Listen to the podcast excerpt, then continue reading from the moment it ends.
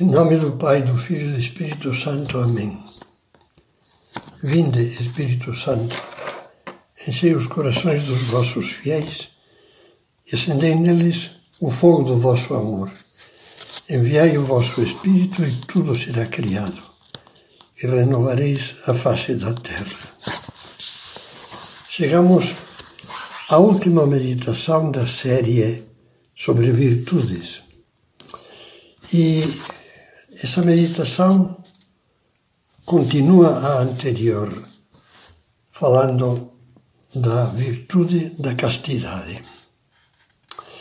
Entre os conselhos finais que São Paulo dá a Timóteo, na primeira carta que lhe escreveu, está o seguinte: conserva-te puro. Literalmente diz: guarda-te casto a ti mesmo. E na segunda carta que lhe escreveu, exorto a se afastar dos homens mais amigos dos prazeres do que de Deus. Víamos na meditação anterior que a virtude da castidade é um tesouro, por isso é preciso guardá-la com vigilância, cuidado e delicadeza. Como qualquer outra virtude humana, a castidade não, não, não surge sozinha deve ser forjada como o ferro, com o fogo da graça de Deus e o martelar do esforço pessoal. Vamos meditar a seguir sobre os meios para fortalecer a castidade e fazer com que ao longo da vida ela cresça cada vez mais. Primeiro meio, a força da oração. A oração é um meio imprescindível para levar avante a vida cristã. Santo Afonso de Ligória a chamava o grande meio de salvação, que é o título de um belo livro dele. Poucos aprenderam esta verdade melhor que Santo Agostinho, que teve de lutar heroicamente contra os maus hábitos sensuais quando se aproximava da conversão e que chegou por experiência própria à seguinte conclusão: Ninguém é casto se Deus não lhe concede. Devemos pedir, pois, essa virtude com fé, sem desanimar, por mais que demoremos a consegui-la. Com Deus, chegaremos aonde nós sozinhos nunca teríamos chegado. Dentro do conceito de oração, que é um conceito amplo, devem-se colocar, em primeiro lugar, dois sacramentos: a confissão frequente e a comunhão. A confissão pronta e sincera, todas as vezes que precisarmos dela, é uma força poderosa que só avaliamos bem quando praticamos. É, e, e, e é uma força, uma força maior ainda é a comunhão frequente, recebida com as devidas disposições. Segundo meio, a valentia de fugir. Essa expressão está inspirada em São José Maria Escrivá. Quando fala das tentações contra a castidade, diz: Não tenhas a covardia de ser valente, foge. É o que fazem alguns que dizem: Não, mas isso a mim não me afeta. Não, isso não faz nada para mim. Olha, e depois caem como um patinho. Esse conselho reflete a longa experiência dos santos desde os começos do cristianismo. Todos os que assumiram a sério o amor de Deus compreenderam o profundo significado das seguintes hipérboles pedagógicas de Cristo. Hipérbole é um exagero voluntário para frisar bem uma ideia a fim de que fique clara. Que diz Cristo? Se teu olho for para ti ocasião de pecado, arranca-o e lança-o fora. E se tua mão for para ti origem de pecado, corta e joga-a fora. Essa coragem de ser covarde, de cortar a tentação, a ocasião de pecar, de fugir, devemos praticá-la com fortaleza sempre que percebamos que estamos em perigo de queda. Por exemplo, por ficar conversando em local isolado com uma pessoa que não nos convém. Por permanecermos num ambiente promíscuo e sensual. Por participar de festas ou espetáculos impregnados de erotismo por estar começando a contemplar pornografia, uma das coisas que vicia mais cruelmente. Nestes casos é preciso saber cortar, com a ajuda de Deus, fugir, sem nos importarmos com o que vão dizer. Isso exige naturalmente graça de Deus e caráter firme. Em terceiro lugar, mortificação lembrando pela quarta ou quinta vez nestas meditações aquela frase do livro Caminho: onde não há mortificação, não há virtude. Ao longo das reflexões passadas, temos repetido, como vocês sabem, muitas vezes estas palavras de São José Maria, que se aplicam também à castidade como a qualquer outra virtude. Mas para cada virtude, as mortificações as lutas têm que ser sob medida, ou seja, as adequadas para defendê-la e fortalecê-la. Por exemplo, para viver a mansidão, muitas vezes a principal mortificação será calar, calar a boca, para não explodir. Bom, voltemos à castidade. Vejamos agora algumas lutas mais fundamentais para o tema que nos ocupa. Primeiro, a mortificação da curiosidade. Os incentivos externos da sensualidade desordenada entram em nós fundamentalmente pelos olhos, também pelos ouvidos, e se cozinham na imaginação. No mundo atual, erotizado doentiamente, esses incentivos são constantes e agressivos. Por toda parte há uma estimulação artificial da sensualidade, da fisiologia, da simples genitalidade animal, sem o menor contexto de grandeza e de amor. Pessoas mal vestidas, bem desvestidas pela rua, outdoors, jornais, revistas, televisão, cinema e especialmente a internet é uma oferta contínua de sexo para consumo e prazer egoísta.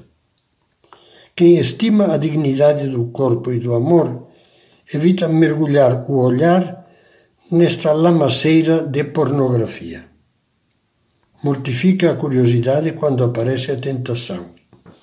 Guarda os olhos, porque quer guardar a alma. Diz não, porque está decidido a dizer sim a um ideal de amor muito maior que o mero prazer carnal não pode dar. São Gregório Magno, um papa do século VI, resumia essa atitude virtuosa dizendo: Não é lícito olhar para o que não é lícito desejar. Especialmente mortificação também da imaginação. Em segundo lugar, atribui-se a Santa Teresa de Ávila, embora nunca se comprovou a famosa frase a imaginação é a louca da casa. Quando não se evita a lembrança das quedas passadas, nem se domina a curiosidade, nem se foge rapidamente das ocasiões, ocasiões, perdão, é muito fácil que a imaginação, juntamente com a memória, se incendeie com fantasias eróticas que envolvem a pessoa e chegam a, a tornar-se um verdadeiro transtorno obsessivo compulsivo. Por isso faz parte da vigilância sadia conquistar o autodomínio da imaginação, evitando deixar-nos arrastar por ela como por uma enxurrada. Também neste ponto, o sim à virtude exige saber dizer muitas vezes um não enérgico aos devaneios sensuais. Terceiro lugar, mortificação da gula. Já falamos da gula ao tratar da temperança. O livro Caminho afirma que a gula é a vanguarda da impureza. e com isso está de acordo com a tradição da Igreja desde os tempos antigos. O abade Cassiano, no século V, escrevia no seu manual de espiritualidade intitulado Colaciones. O primeiro combate que devemos empreender é contra o espírito de gula, contra a concupiscência da excessiva comida e bebida. É preciso frisar que a abstinência corporal, diz este santo, não tem outra razão de ser, de ser, de ser senão conduzir-nos à pureza do coração. Os excessos na comida e, sobretudo, na bebida insensibilizam a alma, fazem com que a, dimensão corporal abafe a espiritual. A idolatria do prazer material do homem, através dos excessos no comer e no beber, puxa para a tirania, a tirania da sexualidade desordenada. Grande meio agora a devoção a Maria. O grande meio para conquistar a virtude da castidade depois dos sacramentos, confissão e comunhão, é a devoção filial e confiante à Mãe de Deus e nossa. Guimarães Rosa põe na boca de Riobaldo, o protagonista de Grande Sertão Veredas, as seguintes palavras sobre Nossa Senhora. O perfume do nome da Virgem perdura muito. Às vezes dá saldos para uma vida inteira. Como ajuda a invocar o nome de Maria, o nome da Virgem? O que diz Riobaldo é uma verdade que a experiência espiritual cristã confirma. Quando as tentações contra a castidade se tornam mais fortes e insistentes, invocar filialmente a Maria é o melhor caminho para chegar à paz e à vitória. Mãe Puríssima, Mãe Castíssima, rogai por mim. Quantas vezes, vezes esta breve oração tem obtido a força e o sabor da vitória. E vamos ao último questionário desta série, questionário sobre a luta pela castidade. Encaro a castidade que Deus nos pede como uma virtude pela qual vale a pena esforçar-se com fortaleza e otimismo e procurar que cresça e ganhe cada vez mais delicadeza. Compreendo que dizer que é quase impossível superar este tipo de pecados enquanto nos colocamos na boca do lobo e fazemos equilíbrios na corda bamba da tentação é uma justificativa que não justifica nada. Fujo das ocasiões ou brinco com o fogo, dando razão ao provérbio que diz que o homem é o único animal que tropeça duas vezes na mesma pedra, simplesmente porque não a evita. Será que me convenço a mim mesmo quando digo que não acontece nada por assistir a filmes, filmes pornográficos ou por vasculhar com curiosidade tudo quanto é material do mesmo tipo na internet. Não noto que com isso o vírus da tentação fica ativo dentro de mim. Peço a Deus que me ajude a me livrar dos hábitos contrários à castidade, vícios que, quanto mais alimentados, mais podem descambar para formas deturpadas e até aberrantes de sexualidade. Faço novelas inconvenientes com a minha imaginação. Não luto para desligar esses filmes íntimos, rezando e desviando a imaginação para outras coisas positivas que não ofendam a Deus. Confesso-me com frequência, por exemplo, uma vez por mês, para fortalecer a minha alma, a inteligência e a vontade, com a graça deste sacramento, a graça sacramental do sacramento da reconciliação. Procuro evitar o ócio, que, como diz o velho provérbio, é a mãe de todos os vícios. Quando perdemos tempo e estamos ociosos, não sabemos o que fazer, facilmente descambamos para coisas erradas. especialmente nesses tempos de pandemia. Deus faça que terminem logo. Vejo o demônio mudo que me impele a calar por vergonha, quando as faltas contra a castidade se repetem por muito tempo.